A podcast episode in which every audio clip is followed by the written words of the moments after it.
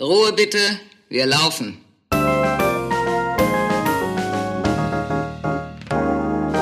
Herzlich willkommen bei Ein letztes Mal und dann nie wieder, der Theaterpodcast mit Magdalena Schnitzler, Theatermacherin, und Jarnot, Puppenspieler.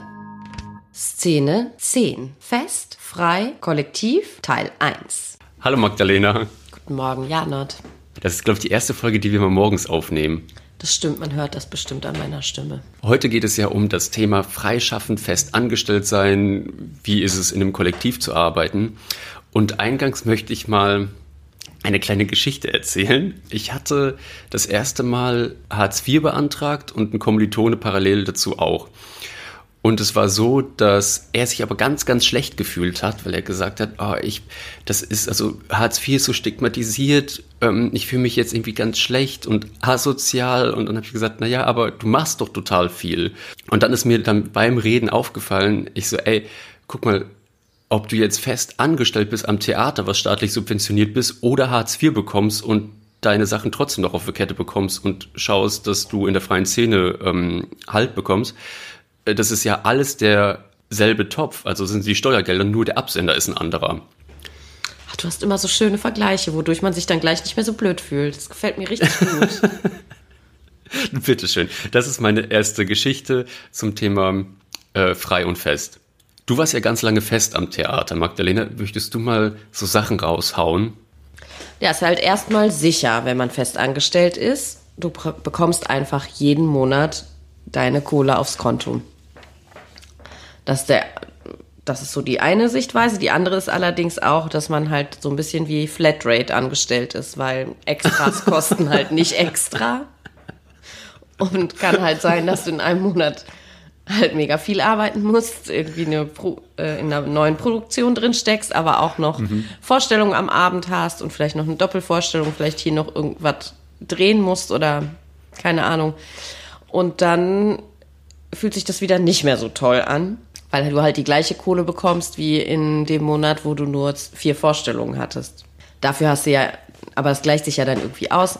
Wurde einem immer gesagt, aber trotzdem finde ich das halt nicht okay, in einem Monat so völligen Raubbau an deinem Körper und deiner Freizeit und deinem Leben zu betreiben und im anderen Monat halt so rumzuhängen. Hast du mal deinen Stundenlohn ausgerechnet bei so ganz krassen Tagen? Ja, aber das war schrecklich.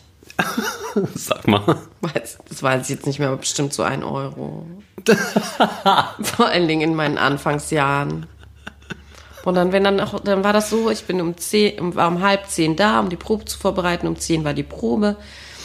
Dann ging die so bis eins. Dann musste ich die nachbereiten. Dann war um halb zwei Disposition. Und dann war um zwei fing die Beleuchtungsprobe an. Die ging bis halb sechs. Und um sechs war dann die Probe bis um zehn. So, also wann hatte ich da Pause, ne? Und dann wird da ja auch drüber, ja, so darf es nicht sein. Niemand darf acht Stunden, mehr als acht Stunden arbeiten. Da muss dann verkürzte Ruhezeit bezahlt werden.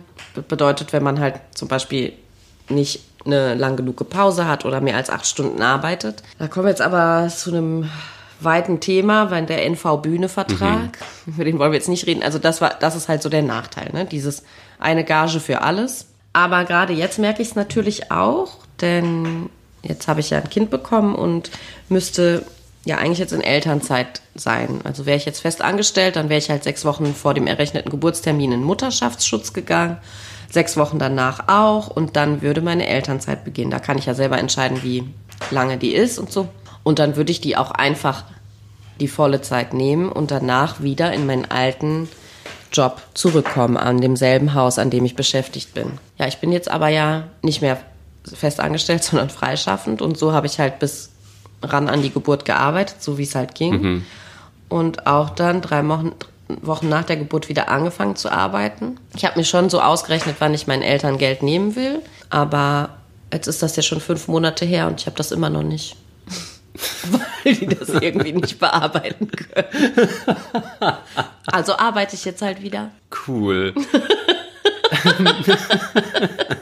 Aber gibt es denn Unterschiede, wenn du Regie machst in der freien Szene und als du an einem Haus warst? Also erstmal die Bezahlung ist anders. Das kennst du, kennst du vielleicht auch, Janot, oder? Klar. Meistens ein bisschen, meistens halt niedriger. Die Produktionsmittel sind auch oft niedriger.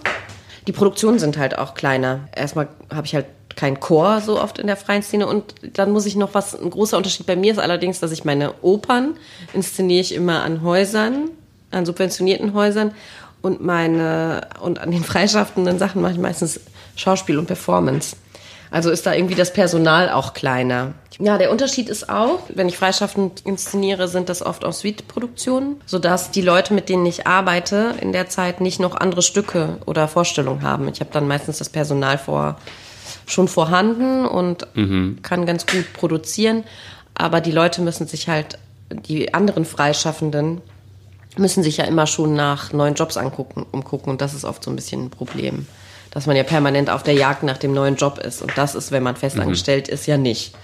Oder Janot, wie, wie hast du da die, die Erfahrung gemacht? Also wenn ich jetzt das vergleiche, frei und fest, fällt mir sofort auf, dass ein großer Rattenschwanz wegfällt. Also wenn ich für eine Produktion fest am Haus bin, dass dieses ganze Marketing, Selbstorganisation für sechs Wochen wegfällt. Das ist für mich eigentlich totaler Urlaub, dass ich in so Konstrukte gerate, wo das alles so selber läuft. Ich muss da nicht drauf achten, ah, okay, der Saal ist noch leer für die Premiere, jetzt muss ich noch Werbung schalten.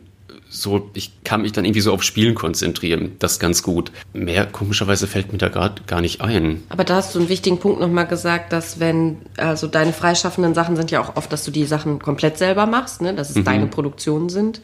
Und wenn man aber an sich an ein Haus begibt, sei es subventioniert oder aus der freien Szene, dann kümmert sich, kümmern sich die einzelnen Gewerke darum. Das finde ich auch, das ist schon sehr angenehm, weil man dann einfach wirklich nur diese Arbeit machen kann, für die man jetzt da ist. Und wenn man halt die Dinge komplett selber macht, wie wir beide das ja auch machen, darüber wollen wir auch gleich noch reden, dann ist man halt für alles, alles zuständig. Also irgendwie finde ich es geil, weil ich habe dann das Gefühl, ich ah, okay, ich bin so ein bisschen bei den Plakaten, ich kann das machen. Das ist vielleicht nicht so jedermanns Sache. Ich weiß nicht, irgendwie gibt mir das ein Gefühl von, okay, ich habe, wie soll man das sagen, ich habe halt so alles selbst gemacht. Ja, und du Oder hast die Kontrolle auch darüber. Es ist wirklich mhm. hundertprozentig so, wie du das möchtest. Ja, genau, ja, ich glaube, das ist es. Dass ich halt am Theater auch ziemlich viele Kompromisse machen muss, dass wenn ich schon das Plakat sehe, ich anfangen muss so. Mm, du bist halt, wenn du an ein Haus gehst, um dort was festzumachen, gehst du halt mit dem Arbeitsvertrag, den du da bekommst, diese Beziehung ein für diese mhm. Sache. Und damit ist alles andere erstmal abgegolten. Wenn du was selber machst, dann bist du halt auch auf einmal jemand, derjenige, der die Requisiten aber sauber machen muss. Das muss man halt wissen, was man möchte. Also möchte man sich so ins Nest setzen und wissen, boah, jeden Monat kommt einfach die Kohle auf mein Konto. Ich kann mich jetzt mal für die Zeit, wo mein Vertrag läuft, einfach ausruhen. Und das fand ich schon mhm. auch gut zwischendrin, dass ich einfach wusste, so zwei Jahre bin ich jetzt hier. Dann fing natürlich immer so um den 30. Oktober herum, das ist der Tag, an dem die Verträge für die, die nächste Spielzeit verlängert oder eben nicht verlängert werden. Da geht's dann wieder los, so will ich meinen Vertrag jetzt neu machen? Möchte ich darum kämpfen, ein bisschen mehr Kohle zu bekommen oder was anderes, was ich unbedingt will, eine eigene Inszenierung, eigenes Stück, irgendwas? Irgendwelche anderen Sachen, die ich halt in meinem Vertrag mhm. geändert haben möchte. Oder möchte ich den auflösen? Möchte ich das nicht mehr machen? Möchte ich quasi nächste Spielzeit dann woanders hin? Oder auch die Angst, werde ich denn verlängert? Das ist immer eine komische Zeit, wenn man festangestellt ist am Haus, weil das betrifft ja das gesamte künstlerische Personal. Da wird viel, mhm. viel diskutiert. Tipps ausgetauscht, wie kann ich meinen Vertrag verbessern oder boah, scheiße, ich habe Angst oder der geht wahrscheinlich, also da brodelt's immer. Auf den Fluren wird ganz schön viel gequatscht. Dann kommen langsam die einzelnen Details durch. Der hat nicht verlängert. so. Der geht da und dahin. Genau, genau. Genau, manche mit. haben nämlich dann schon die, die Jobs auch sowieso für die Saison drauf. Manche wollen aber auch einfach nur gehen und manche werden halt auch wirklich nicht verlängert. Oh, ich habe ja immer erst zum Ende der Spielzeit irgendwie nicht verlängert, weil ich dann auf einmal erst den Job bekommen habe, den ich dann doch haben wollte oder gedacht mhm. habe, ich kann nicht mehr. Das auch ein paar Mal war, dass ich einfach gesagt habe, jetzt reicht mich, ich muss gehen. Dreimal bin ich gegangen, ohne zu wissen halt wohin. Dieses Gefühl ist ja auch befreiend, finde ich, aber es hat auch Angst gemacht. Also ich weiß nicht, wie ist das für dich, wenn du dann irgendwie diese ständige Jobsuche? Also ich könnte jedem empfehlen, nach dem Studium erstmal frei zu sein und mhm. keine Angst vor der freien Szene zu haben. Ich sehe das nämlich jetzt bei paar Kommilitonen, die nach dem Studium direkt ins Festengagement gegangen sind, dass die sagen so, ah, ich würde gern frei, aber ich weiß nicht und bla. Also unterm Strich kann ich euch eins sagen, Leute. es passiert einfach gar nichts wenn ihr keinen Job habt. Ihr bekommt dann Hartz IV oder so, das ist total easy. Selbst nach dem Studium nehmt euch da eine Auszeit. Und wenn ihr da total abgerockt rauskommt und erstmal nicht wisst, wohin, dann nehmt euch die Auszeit und orientiert euch. Das Studium war crazy genug und sich jetzt auch immer auf dem Markt umzuschauen, wo will ich hin. Dazu kann man das ziemlich gut nutzen, finde ich. Was für mich total wichtig war, war wenn ich so meine ersten Solostücke gemacht habe, war so Vermarktung. Und da kann ich euch einfach nur einen Tipp geben, wenn ihr rausgeht, sucht euch jemanden, der geile Fotos machen kann. Ich muss sagen, ich hatte wirklich das Glück mit einem Freund, ich muss kurz Name-Dropping machen, Konstantin Ries. Ich danke den so krass dafür. Der macht immer meine Plakate, meine Homepage. Und das Geile an dem Typen ist noch, der hat es nicht studiert. Der hat einfach so ein Auge dafür. Mhm. Und ich merke einfach, wie viel wert es ist, jemanden an der Hand zu haben, der geile Fotos macht, der dir irgendwie so einen äußerlichen Schliff gibt. Mhm. Man wird ganz anders wahrgenommen. Und da könnte ich, also da sage ich echt, Leute, dann nimmt ein bisschen Geld in die Hand. Oder es laufen doch so viele Leute mit einer Spiegelreflex durch Berlin oder sonst wo. Fragt die Leute und investiert da wirklich Zeit mit, weil damit geht ihr nach draußen. Dass ich irgendwie gemerkt habe, dass die Leute immer gesagt haben, ah krass, ja, Janot, ich habe von dem nie was gesehen, aber der hat immer gute Fotos und deswegen ist es irgendwie interessant oder bla bla bla. Schade, dass es so funktioniert, aber es ist nun mal so, dass man ja erstmal total äußerlich ist und sagt, ah, okay, was nämlich erstmal am Anfang war. Das ist mega wichtig, was du gerade sagst, weil mir ging es halt so, ich war fest angestellt, da musste ich mich um all das nicht kümmern. Irgendwann kam mal so ein Fotograf, hat ein Foto von mir gemacht, das war halt auf der Homepage vom Theater. Ich selber war also nur zu finden über das Theater. Und als ich dann wirklich gesagt habe, nee, jetzt bin ich freischaffend, jetzt mache ich das, ich habe genügend Know-how jetzt, dann stand ich eben genau da, ohne diese Sachen musste meine mhm. Homepage erstmal machen, musste erstmal gucken, dass ich irgendwie ein Profil mir aufbaue, eine Community mir aufbaue in der Vermarktung. Und das wäre eigentlich wichtig, dass ich das auch schon begonnen hätte, während ich in der Festanstellung war. Weil auch da war ich ja schon interessant für den freien Markt, obwohl ich halt am Haus war, oder? Und deswegen ist das mega wichtig, möchte ich nur auch unterschreiben, dass das halt gut ist. Und nicht immer sind die Fotos der Hausfotografen jetzt auch die geilsten. äh, ja, und das, was du noch gesagt hast, ist auch äh, total richtig. Eine Freundin von mir, die gerade noch fest ist, der habe ich auch gesagt, ich so, ey, du hast jetzt hier zwei Monate Leerlauf, äh, setz dich hin und mach schon mal das Stück fertig, mit dem du dann rausgehst. Mhm. Also ist ja äh, dann keine bessere Luxussituation, dann schon mal ein Stück zu machen oder was weiß ich was. Homepage weiß ich jetzt auch nicht, ob das jeder braucht. Also bei Regie bin ich ziemlich sicher. Bei Schauspielern weiß ich nicht, da gibt es ja genug Plattformen, Schauspielvideos und bla bla bla, wo man darauf hinverweisen kann. Ja, die Agentur oder so, ne? Genau. Zum Beispiel auch bei, bei der man vielleicht unter Vertrag sei. Und was ich noch sagen muss, wenn ihr dann irgendwie so rausgeht, versucht euch irgendwie so ein Publikum abzustecken. So bei mir war das halt irgendwie schon einfach, einfach die Gay-Szene und so Festival-People, die halt Bock haben auf Quatsch auf der Bühne. Und dann halt zu gucken, okay, jetzt gehen wir so eigentlich so einen Schritt weiter. So, wann macht man so Werbung? Wann haut man das raus? Sich eine richtige Zeitschiene und einen Produktionsplan machen ist einfach super wichtig. Ja, total. Also sich Meilensteine setzen und ich fange mhm. total gerne von hinten an. Mhm, also von der Premiere, okay, was muss, wie lange gehen die Proben, wann ist die technische Einrichtung, wann poste ich wie was, wann kommen Plakate dazu, wann gehen die Einladungen raus, was habe ich denn noch, Proben, bla bla, habe ich alles schon gesagt. Wann müssen Deko und Kostüme fertig sein, musst du ja auch quasi gucken, so rum eigentlich noch was anderes, wann, also wie stelle ich mein Team zusammen? Und das ist leider, da muss man am Anfang so ein bisschen durch. Alle sind ja immer so ultra verbindlich. Vielleicht ist das gar kein Berlin-Phänomen. Wie meinst du das, dass man äh, da viele Leute ausprobieren muss oder was, bis man sein Team hat? Ich bin an so komische Leute geraten, die gesagt haben, hm, ja klar, oh, ich stelle mir das so und so vor, oh, das wird richtig toll, das wird, oh, wir müssen unbedingt was machen. Bla bla bla, Magdalena. Ich mache wirklich um Leute in großen Bogen, die von sich selbst behaupten, die sind Künstler. Ja. Verstehe ich total. Ich sehe mich auch eher als jemand, der ein Handwerk macht, auch wenn das natürlich nicht hundertprozentig stimmt. Aber mhm. was ist denn Künstler sein? Das muss man ja auch erstmal für sich wirklich definiert haben. Einfach nur sich auf die Fahne schreiben, ich bin Künstlerin. Ganz schwierig, ganz, ganz schwierig. Man kann vielleicht so sagen, ich bin künstlerisch tätig.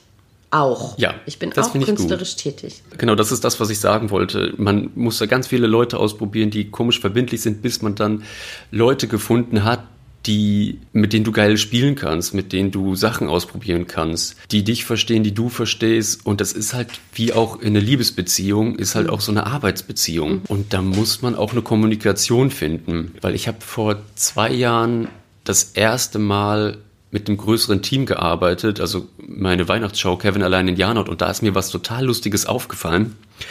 Da habe ich eine Formel erfunden und die Formel lautet großes Team, gleich viele Freunde, gleich voller Saal. Mhm, stimmt, also das, das, Wichtige ist einfach Netzwerke nutzen, ne? Ja, volle Kanne. Und das habe ich, ist total aufgegangen bei dieser Weihnachtsshow, dass diese Seele dann einfach voll waren die vier Vorstellungen lang. Und wenn ich halt solo unterwegs bin, dann muss ich halt marketingtechnisch echt krass ackern. Mit Moritz zum Beispiel, mit dem ich die, meine Company habe, solistisch unterwegs bin, ich fange da wirklich immer noch an, so zwei Wochen vorher Plakate zu kleben und Flyer zu verteilen und die Leute per SMS einzuladen. Ja, also ich würde noch mal gern kurz zusammenfassen, bevor wir über Kollektiv reden, was du auch gerade ah, ja. mal gesagt hast. Eigentlich hast du quasi vier Säulen gesagt. Ne? Das eine war gutes Marketing. Genau. Dann guter Probeplan. Einen richtige, richtigen Produktionsplan machen, hieb- und stichfest. Ne? Für mich würde dann noch dazugehören, auch mit einem guten Finanzplan auch. Ah, lustig. Und die vierte Säule war Arbeitslosigkeit. Bei mir. ja. So Macht. Und, und, du hast noch was gesagt, Team. Ne? Ein gutes Team mhm. um dich rum aufbauen. Also erstens, da finde ich, sind zwei Sachen halt super wichtig. Eben das Netzwerk. Weil wenn du festangestellt bist an einem Haus, gibt es ja schon ein Netzwerk. Mhm. Aus den verschiedenen Abteilung und die Presse- und Öffentlichkeitsarbeit betreibt es ja auch mehr oder weniger aktiv in Community Building so und die haben mhm. ja auch mhm. einfach ein Publikum, Abonnenten und so weiter. Das muss man sich bauen und dann brauchst du einfach ein Netzwerk von Menschen, die mit dir arbeiten wollen und da fand ich für mich das Gute, dass ich einfach auf alte Beziehungen zurückgegriffen habe. Mhm. Und eigentlich sind die Menschen, mit denen ich jetzt immer noch arbeite, Leute, die ich schon super lange kenne, Oh ja. Mit denen ich vielleicht sogar angefangen habe. Also, ne, wir beide arbeiten ja auch immer noch zusammen. Ja. Wir waren auf derselben vorbereitenden Schauspielschule. Menschen, die genau, die mit mir zusammen assistiert haben. Also meine ersten AusstatterInnen waren ebenfalls Assistenten von einem Haus, an dem ich auch war. Ja, einfach Leute, die man schon von früher kennt, die man vielleicht auch aus solchen Extremsituationen kennt, weil dann weiß man schon, mit denen kann man das auch durchstehen, wenn man wieder in eine Extremsituation bekommt. Natürlich finde ich, man muss auch neue Leute dazu holen, aber eben genau, wie du gesagt hast, prüft die vorher für euch irgendwie. Überlegt euch das wirklich. Ist das jetzt gerade so dieses erste Verknalltsein, weil man sich gerade kennengelernt hat und diese und gerade voll tolle Gedanken hat, kann daraus wirklich was Langes entstehen, bevor ich wirklich etwas mache, wo es um Geld und meine eigene Zeit und Kreativität geht, überlegt euch das einfach gut, damit man sich dann halt nicht zerstreitet oder die Produktion und deine lange, lange gehegte Idee darunter leidet. Mhm. Das wäre schwierig. Aber das kann immer passieren. Das passiert auch, wenn du in festen Häusern bist. Bevor wir jetzt ganz zu dem Kollektiv gehen, ich bin halt, ich war ja super lange als Regieassistentin fest am Haus. Und als mhm. ich das angefangen habe, frei zu machen, das war voll die Erleichterung. Möchte ich nochmal sagen. Also, Aha. weil auf einmal war ich nicht mehr in diesen ganzen Gerüchteküche vom Haus und jetzt ist wieder das und diese ewig immer gleichbleibenden Dinge gefangen, sondern ich kam halt mit dieser Produktion ans Haus und bin mit dieser Produktion auch gegangen. Also ich war wirklich nur dieser Produktion verpflichtet. Das hat mich so erleichtert, einfach auch für Sachen mehr zu kämpfen, mhm. weil ich nicht immer denken musste, ja, hm, ja, ich weiß ja schon, dass das jetzt nicht geht, weil die Requisite ist überlastet und der Schauspieler kann auch nicht mehr und das und das sondern ich war einfach nur, die Produktion braucht jetzt 27 blaue Blättücher, die wird die jetzt bekommen. Und also ich habe nicht immer mein Haus noch mit im Rücken gehabt, weil wenn man als Regieassistentin fest an einem Haus ist, pendelt man immer so zwischen fürs Haus denken, für die Regie denken, für die Produktion denken. Und da kann man, da muss man ständig Abstriche machen. Und vor allen Dingen bleibt man ja auch an dem Haus danach da will man sich ja auch die Beziehung nicht zerstören. Du möchtest dir aber auch nicht die Beziehung zu den externen KünstlerInnen zerstören. Das ist total mhm. schwierig. Und ich habe das immer so Skifahren genannt, ne? immer dieses Wedeln. So mal mhm. zur einen, mal zur anderen Seite, immer ein bisschen hin und her. Das hat mich furchtbar erschöpft. Und die Produktion, die ich dann eben frei als Assistentin gemacht habe, war ich halt viel entspannter. Und außerdem habe ich auch nur für diese Produktion gearbeitet. Ich musste nicht neben der Produktion noch schon die nächste Wiederaufnahme vorbereiten, nachts noch das Video gucken, noch schnell eine Umbesetzung für ein Stück machen, weil da am Abend die Darstellerin krank ist, sondern ich habe halt einfach nur das gemacht. Und das war, das hat mir so gut getan, nur diese Produktion zu betreuen. Und das ging halt nicht, als ich fest angestellt war. Ich habe immer mehrere Sachen gemacht und das hat mich total erschöpft. Und deswegen kann ich schon verstehen, wenn, wie, wie deine Kollegin, die gerade festangestellt ist und jetzt mal zwei Monate irgendwie Leerlauf hat, ich habe da manchmal gar nichts geschafft in den Phasen, wo ich halt dann mal frei hatte, weil ich mich so erholen musste von diesen Sachen, dass ich einfach nur rumlag, bis irgendwie gepennt habe und nichts gemacht habe. Und ich musste ja auch erstmal mein Sozialleben wieder dann aktivieren. Das muss man auch, muss man sowieso ständig, wenn man am Theater arbeitet. Das ist eine Idee für eine neue Folge. Wie kann ich mein Sozialleben retten? Habe ich ein Sozialleben neben dem Theater? Aber ja. noch zu dem freischaffenden Ding. Ich muss ja sagen, ich finde das so geil, dass ich im Bett liegen kann und sagen kann, es interessiert keine Sau, ob ich jetzt aufstehe und das und das mache.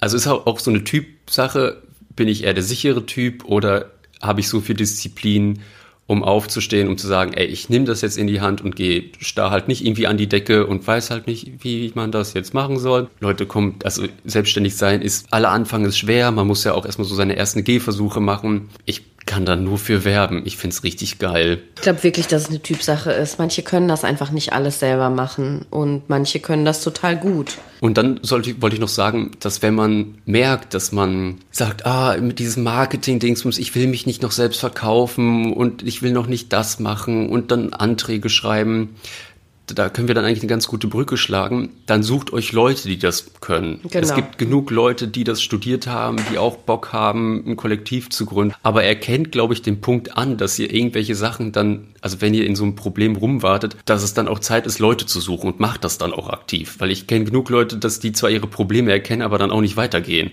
Ja, das Wichtige ist einfach Experten, Expertinnen. Mhm Du selber bist ja Expertin für das, was du tust. Du bist Puppenspieler und bist darin Experte. Ich bin Regisseurin und Schauspielerin und darin bin ich Expertin. Und für andere Sachen kann ich so ein bisschen was oder habe ein gutes Auge dafür oder kann das auch noch. Ich kann super organisieren. Aber ich kann jetzt irgendwie nicht so gut Dinge bauen. Dann sollte ich das auch nicht machen. Und deswegen ist man ja ein Team und hat dafür andere Leute. Deswegen um euch herum sind lauter ExpertInnen mit ihrem krassen Wissen. Zapft das mhm. an. Die können ja von euch auch Wissen bekommen. Genauso wie das am Theater ja auch gemacht wird in einer, in, einem, in einer festen Struktur. Da macht ja auch nicht einer alles. Das ist auch wichtig für die Kollektivarbeit, so dass man da auch nicht vergisst, dass es für jedes Bereich eine Experte, Expertin gibt und dass nicht alle alles machen müssen. Aber ein Punkt ist halt für mich noch total wichtig und ich glaube, da gehst du viel, viel besser damit um als ich. Erstens, also ich kann mich sehr gut motivieren, Dinge zu tun. Viel besser, als ich noch fest angestellt war. Da war ich irgendwie halt auch manchmal lethargisch und so gefangen in diesem äh, ewigen gleichen Trott. und ich kriege das ganz gut hin. Ich halte immer alle Fristen ein. Ich mhm. ähm, weiß auch, was als nächstes ansteht, habe das so ganz gut im Kopf. Aber ich bin halt ständig getrieben von Angst, dass als nächstes nichts mehr kommt. Ach krass. Jetzt mit dieser Corona-Krise ist es natürlich noch krasser geworden, weil jetzt war es ja nicht mal mehr so, dass irgendwas von mir noch zu sehen war, wodurch ein neuer Job gekommen wäre. Also nicht nur, dass mhm. alles abgesagt ist, sondern es kommt auch gar nichts Neues rein. Das hat mir echt große Angst gemacht. Mhm. Und das ist ganz oft so. Nur während nicht Corona war es halt so, dass dann doch plötzlich kurz vor knapp rief wieder irgendjemand an und sagt, hey, ich habe hier diesen Job für dich. Und war vielleicht dann nicht der Traumjob, aber es war ein Job und es war in meinem Bereich. Mhm. Also ich habe, seit ich freischaffend bin, nicht keinen einzigen Job gemacht, der nichts mit meinem Berufsfeld zu tun hat, was ich schon ganz schön gut finde. Ich musste nicht mit Kellnern überbrücken oder sowas, sondern immer in meinem Beruf. Aber ich komme mit dieser Angst nicht klar. Ich habe immer das Gefühl, so ja, scheiße, ich, die anderen sind erfolgreicher, die, der inszeniert da, die macht da ein Stück und von mir ist wieder monatelang nichts zu sehen gewesen. Ich glaube, das ist schon wichtig. Wie, wie gehst du damit um? Ein Freund, der hat mal gesagt, Janot, merkt dir eins für diesen ganzen Beruf, die Kunst ist immer bei den anderen. Oh. und das stimmt total, dass ich immer denke, ah, was die anderen machen, ist so cool und meins ist so mühsam und ich nehme das gar nicht wahr als das, wie die anderen Leute das dann wahrnehmen. Und mich macht einfach, also dadurch, dass ich jetzt mit der Corona-Sache jetzt zum dritten Mal Hartz IV angemeldet habe, mir macht das einfach gar keine Angst, weil ich weiß, wenn ich dann Hartz IV bekomme, ich Zeit habe, also in dieser ganzen Hartz IV-Phase vor zwei Jahren, ist die Company entstanden, ist Nie Nie Nie entstanden, also das ganze Stück und davor hatten wir halt so Vorproben und bla. Und ich war, irgendwie passiert ja immer was. Also wenn man halt sich interessiert und deswegen habe ich da keine Angst. Stimmt, du nutzt das dann einfach als äh, ähm, Probezeit. Probezeit und dass du die Luft jetzt hast, die Dinge zu tun. Genau. Das ist eigentlich, ja, das sollte man sich wirklich merken. Du hast auch noch einen anderen ganz weisen Spruch gesagt zu mir. Das war als irgendwie, ich glaube, bei meinem zweiten Stück oder dritten Oh, Stück. echt? Oh, du zitierst mich. Ähm, ich zitiere jetzt Janot. Magdalena, dein Publikum kommt zu dir. Weil ich war da total unglücklich. Äh, Eigentlich ist es nämlich total gut gelaufen. Die Premiere war super. Die Leute haben sich totgelacht. Ich habe da so eine Komödie inszeniert. Du, du hast es dir ja auch angeschaut. Ne? Salon Pitzelberger war das. Und ich hatte da auch eine eigene Textfassung erstellt. Und also da hing schon viel dran. Und dann kamen so die ersten Kritiken und die waren auch gut. Und die Premiere haben die Leute haben wirklich richtig krass gelacht. Und dann war irgendwie so in der dritten Forschung war es so irgendwie nicht so gut und dann habe ich die erste schlechte Kritik davon gelesen. Und das war halt mega der Verriss. Und ich war so unglücklich und habe dann auch gedacht, ja stimmt, der hat recht mit allem und so, oh wie scheiße, es war alles so kacke, ich habe das schlecht gemacht und stimmt. Der hat so meine Schwachstellen gefunden, scheiße. Und der wusste nur nicht halt die Gründe für diese Schwachstellen. Das, du hast halt recht mit diesem Satz, das Publikum kommt zu dir und dein, dein Publikum kommt zu dir und das stimmt. Da hast du ja auch vorhin drauf einmal verwiesen, dass du dir dann halt einfach gleich die Gay-Szene gesucht hast. Meine Szene ist ja vielleicht auch nicht so die konservativen AbonnentInnen, sondern Menschen, die halt einfach einen total albernen Humor haben und das wird sich ja dann rumsprechen, dass Magdalena Schnitzler einfach einen mega obskuren, bekloppten, albernen Humor hat und dass das Spaß macht. Und wer halt nicht meinen Humor hat, der kann das halt dann einfach auch nicht mögen. Und deswegen solltet ihr euch alle diesen Spruch merken. Also Presse ist Presse. Scheißegal, ob es gut oder schlecht ist. Ja, das stimmt. Boah, trotzdem, aber kennst du halt nicht, dass das weh tut? Ja, schon. In Essen mal, als ich auf so einem Puppenspielfestival gespielt habe, da hat dann auch irgendwie derjenige gesagt, das und das war irgendwie ganz komisch und bla bla bla, irgendwie so Selbstzweck. Und ich glaube, der hat nicht verstanden, dass ich einfach nur Party mache auf der Bühne. Dass du halt unterhalten willst, ne? Ja, dass ich gar keinen intellektuellen Anspruch an mein eigenes Stück hatte, sondern einfach gesagt habe, ey, let's rock, äh, YOLO, ne? Ja, aber trotzdem, das schmerzt halt manchmal, weil das, du hast dein Herzblut in das Ganze gelegt und dann kennen die KritikerInnen ja oft gar nicht äh, die widrigen Umstände. Kennt keiner, aber trotzdem entsteht ja manchmal dadurch, dass der eine Darsteller vielleicht nur dreimal da war, da schon mal eine Schwachstelle, eine Sollbruchstelle, die du ja immer versuchst zu kitten. Oft wird so die ganze Häme über die Regie so ausgeschüttet. Das Stück war irgendwie scheiße und dann sagen die Leute so, ja, die SchauspielerInnen, die haben sich ja voll bemüht, so, ja, aber Regie war total furchtbar. Und das geht ja in, in zwei Richtungen. Einmal kann man sagen, Genau. ja, stimmt vielleicht, der Regisseur hat wirklich totale Scheiße gemacht. Aber, der andere- hatte auch nur diese Werkzeuge. Genau, der hatte vielleicht eine total beschissene Dispo oder irgendwie kein Geld oder das Bühnenbild ist nicht fertig geworden oder man hat sich irgendwie einfach nicht verstanden oder man wurde sabotiert, das gibt's ja auch noch. Und dann die andere Seite, die ja manchmal viel mehr wehtut, allen Leuten, die mitgemacht haben. Die Probenzeit war grauenvoll, alles war ganz schlimm. Die Regie war eine grauenvolle Person, die die ganze Zeit nur Scheiße gemacht hat. Und dann steht da nachher frenetische Kritiken, Beifall, boah, mega gut, so toll ist es noch Horror. nie gewesen. Und, man, und alle Beteiligten wissen aber ganz genau, dass es nur deswegen funktioniert hat, weil sich das ganze Team einfach mega zusammengerissen hat und das irgendwie Ja. selber rausgerissen hat.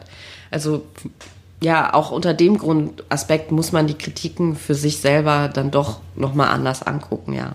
Sowieso die Kritiken in der Zeitung. Ich, für mich äh, hat das immer so einen ganz komischen Geschmack. Da kommt einfach jemand hin, guckt es an. Das ist so im Vorbeigehen beurteilt. Ja, aber das Schlimme ist halt, dass man, also erstmal, ja, es gibt keine schlechte Presse, ja. Es wird ja, Hauptsache, es wird einfach über dich berichtet. Das ist einfach super wichtig. Aber dann denke ich immer, boah, dann googelt mich so ein Intendant und dann findet er diese schreckliche Kritik. Ah, okay. Davor habe ich halt immer so große Angst. Der kann auch die gute Kritik finden, ja. Aber deswegen habt eine eigene Homepage mit von euch ausgewählten Kritiken und dann stehen da halt die guten Sachen. Dann, dann kommt nicht beim Googlen irgend so ein Müll, sondern der kann auf eurer Homepage unter Presse nachgucken. Dann steht da mega gut, epochal, beste Sache ever, sollte die Oscars bekommen. So halt. Aber ja, wir wollen ja auch noch über Kollektiv reden. Ja. Und sag mal was über deine Company. Also meine Company hat sich vor zwei Jahren gegründet, bestehend aus Moritz Hase, Akrobat und Philipp Boe. Er war vorher Jongleur, macht aber ganz viel Regie in der Zirkusszene. Und das ist es eigentlich schon. Ich war ja ganz lange, also fünf Jahre solo unterwegs. Was mich auch immer fertig gemacht hat, waren Verbindlichkeiten. Okay, Magdalena ist da und dafür verantwortlich. Okay, Magdalena beim nächsten Treffen. Ja, ich habe das nicht gemacht. Ja, wie, warum nicht? Und bei uns dreien finde ich das wirklich crazy. Jeder macht so was, was dem Ganzen gut tut. Und keiner sagt irgendwie was, was zu tun ist. Jeder macht einfach und man sieht das. Das habe ich noch nie erlebt. Ich finde es richtig komisch. Aber auf einer guten Wave. Aber wo, also mit welchem Ziel habt ihr euch gegründet oder wie habt ihr euch zusammengeschlossen? Also warum? Na, Moritz und ich, wir waren einfach immer Kuchen essen und dann haben wir gesagt, ey, bevor wir fett werden, lass uns eine Company gründen und ein Stück zusammen machen. Das sollte und grad, aus Tanz bestehen, ne? Äh, genau, Akrobatik. Wir haben gesagt, ey, komm, wir machen mal so eine Mischform. Wir haben bei zwei Ausschreibungen mitgemacht, die auch beide bekommen. Einmal am Chamäleon-Theater und dann Zeche Essen. Und da haben wir dann dieses Stück, also das Stück kreiert. Wir wollen nie, nie, nie. Und cool. das war auch total verrückt, weil Moritz kann total gut nähen. Ich bin so handwerklich ganz gut drauf. Also wir haben halt beide beides gemacht, aber es war halt immer so das Gebiet, okay, ich mache Bühne, er macht Kostüm. Und ob es jetzt Stoff ist oder Holz, irgendwie beim Schnittmuster oder dann, okay, wie zeichne ich was ein, was rechne ich dazu, ist es dann doch irgendwie gleich. Nur die Werkzeuge sind dann anders. Und dann mit Philipp mit der Regie, das muss ich ihn noch so ein bisschen lernen während der Probezeit, weil dadurch, dass ich halt ganz viel immer selber gemacht habe, plötzlich dann wieder so ein Außen zu haben und durch das Theater bin ich leider so ein bisschen eingefärbt von, ah, okay, sechs Wochen kommt Leute, ähm, nichts ausprobieren, wir müssen jetzt mal auf Punkt kommen, also immer voll auf Ergebnis. In unserer Arbeit war das das erste Mal so, also wir hatten so eine Art Storyboard von jeder Szene und von jeder Sache, dass Philipp so flexibel mit diesem ganzen Gerüst umgegangen ist, dass er gesagt hat, okay, heute im Durchlauf schieben wir mal das Ende nach vorne, dann machen wir das hier hin, das machen wir dahin. Und ich habe total den Widerstand gemerkt und gesagt, so, oh, krass, äh, das geht ich. überhaupt nicht. Boah, da kommt man so ins Schwimmen, ne? Man wird total verrückt davon, oder? Richtig, Magdalena, ich, also ich war wirklich sauer auf Ich Philipp, kann das so dachte, spüren, ja voll. ich dachte, du nimmst mir meine Sicherheit weg. Ich dachte, ich weiß, wie es ja. geht.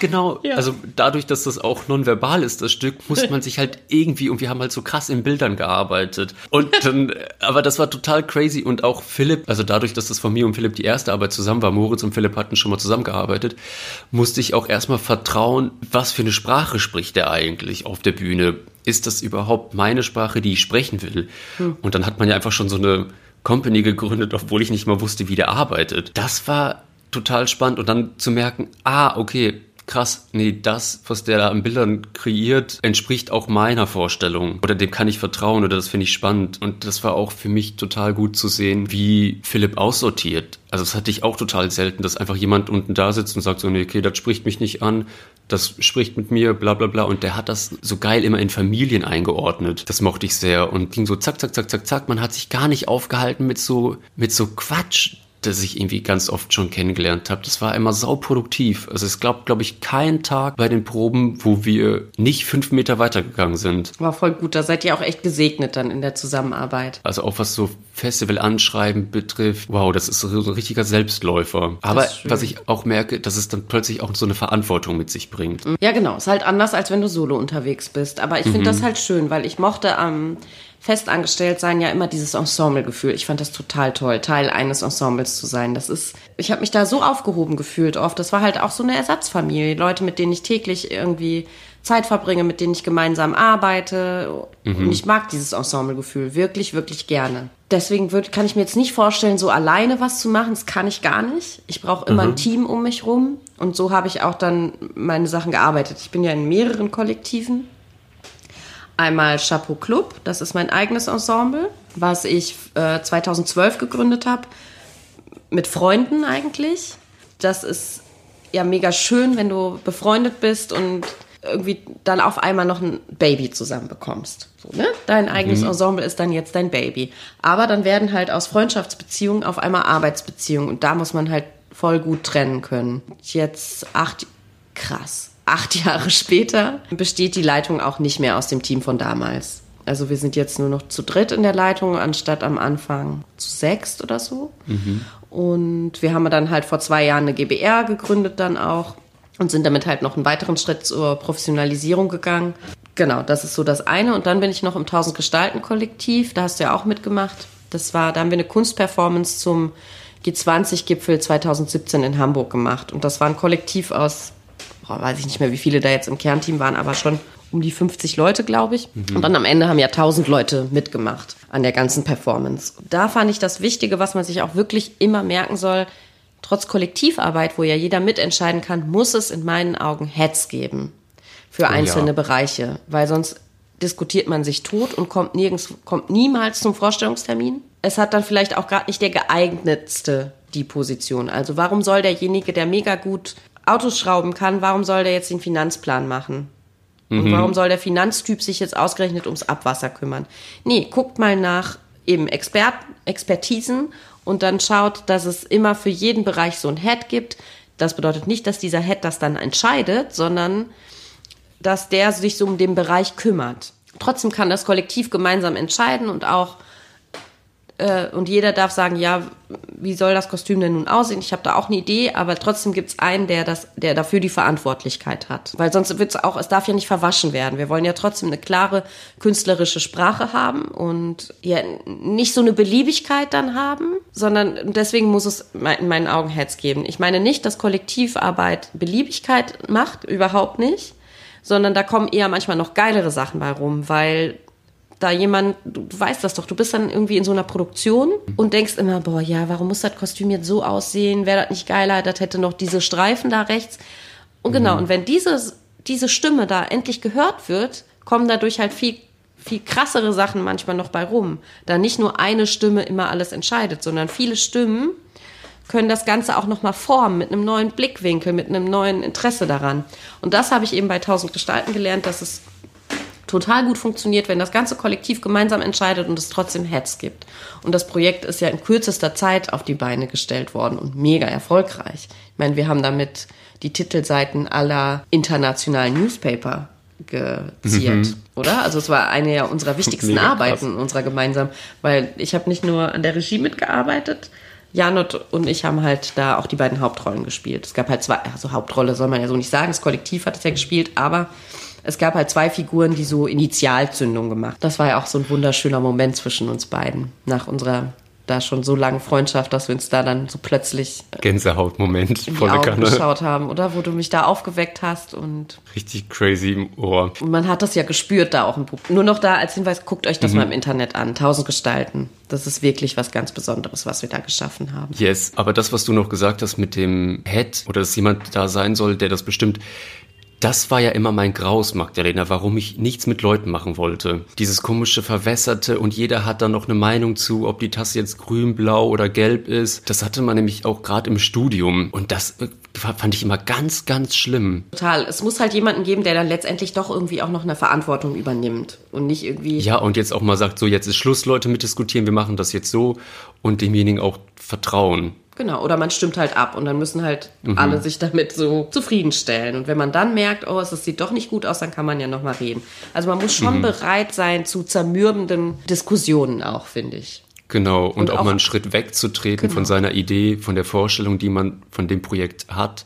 Und das Ego auch noch weiter wegschicken. Ja, und auch raffen, dass das Projekt beweglich ist ja, das war für mich wirklich schwierig, weil ich kam dann ja aus Festanstellung in dieses Ensemble und habe währenddessen auch immer noch festangestellt gearbeitet und war auch so in meinen Produktionsstrukturen, ja, der macht das, also, ne, in diesen Strukturen von einem Haus gefangen. Und dann bei Chapeau Club ist es ja auch so, dass wir nicht wir machen halt eine Stückentwicklung live quasi. Also es ist nicht so, dass wir mit einem fertigen Stück, was hunderttausendmal geprobt wurde, auf die Bühne gehen, sondern wir haben eine Idee, die entwickeln wir in so einer Art Workshop und Labore gemeinsam mit dem Ensemble. Dann stellen wir es auf die Bühne und da gibt es schon einen festen Rahmen, was wann irgendwie, wer wann kommt. Aber der Text ist halt nicht einstudiert, sondern der darf halt live entstehen, der Text und die Reaktionen und die Emotionen. Und das ist mega das Wagnis. Am Anfang war ich vollkommen erfrischt und wie im Rausch davon. Und dann irgendwann habe ich gemerkt, so wie, wie sehr mich das aber auch ausleert. Immer jeden Abend alles neu zu erfinden Und zwar nicht die Emotionen neu erstehen zu lassen, sondern den ganzen Abend neu zu erfinden. Also da musste ich schon aufpassen, dass ich nicht verbrenne. Wiederum andere, da war ein Zirkuskünstler dabei in München, der hat gesagt, boah, er hat jetzt endlich wieder Bock auf, aufs Spielen bekommen durch unsere mhm. Zusammenarbeit, weil er da irgendwie wieder mal so in sich selber forschen konnte. Also das ist halt einfach eine Typfrage. Ich glaube, diese besondere Arbeit von Chapeau Club kann man halt, dafür muss man halt auch Typ sein. Parameter müssen dann feststehen. Wie lange soll das dauern? Wann wollen wir spielen? Morgens, abends, mittags? Mhm. Ähm, was für ein Publikum wollen wir ansprechen? Unser Mega-Vorteil ist ja auch, dass wir mit Chapeau Club voll viel im Festival- und Clubbereich machen. Und das Publikum ist eigentlich wie Kinderpublikum. Ich liebe das. Mhm. Die sind so offen dafür, vor allen Dingen, die sind jetzt auf einem Festival und haben jetzt erstmal nicht damit gerechnet, dass sie ins Theater gehen. Und dann ist da auf einmal Theater und dann sind die einfach völlig hingerissen und total aufmerksam und voll dabei. Und die, die es halt nicht sehen wollen, die gehen halt auch einfach. Das macht auch nichts. Mhm. Das stört nicht den Betrieb.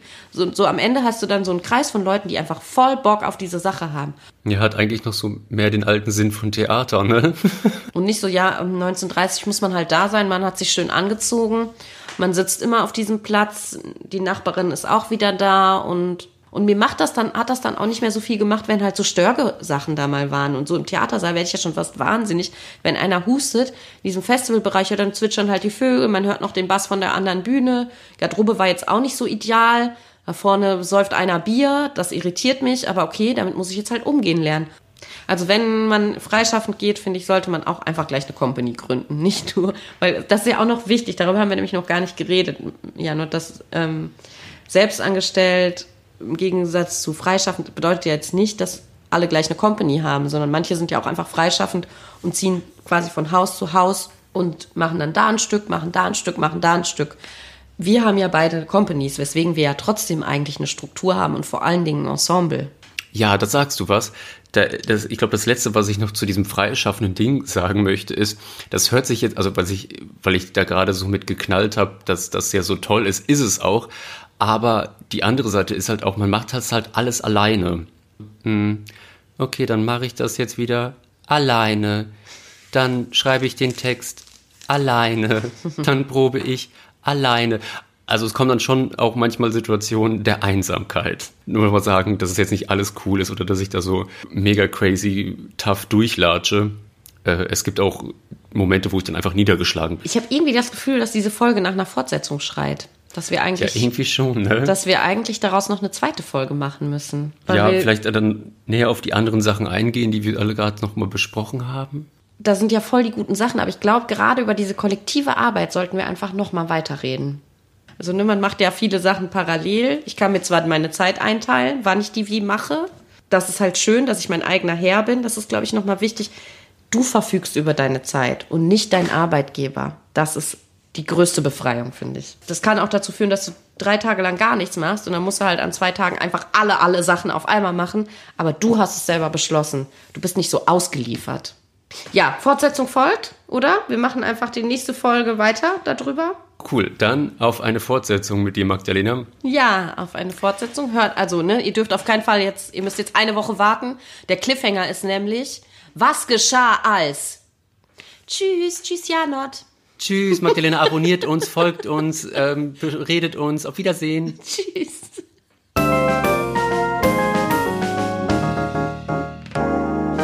Das war ein letztes Mal und dann nie wieder der Theaterpodcast mit Magdalena Schnitzler, Theatermacherin, und Jarnot, Puppenspieler. Musik Rupert Schnitzler, Tonmischung Studio Lentrum. Ansage ich, Regina Lemnitz. Bis zum nächsten Mal. Und danke, schön gemacht. Und jetzt bitte ich die Kollegen und Kolleginnen der Technik, Requisite und der Tonabteilung für den Abbau zur Bühne.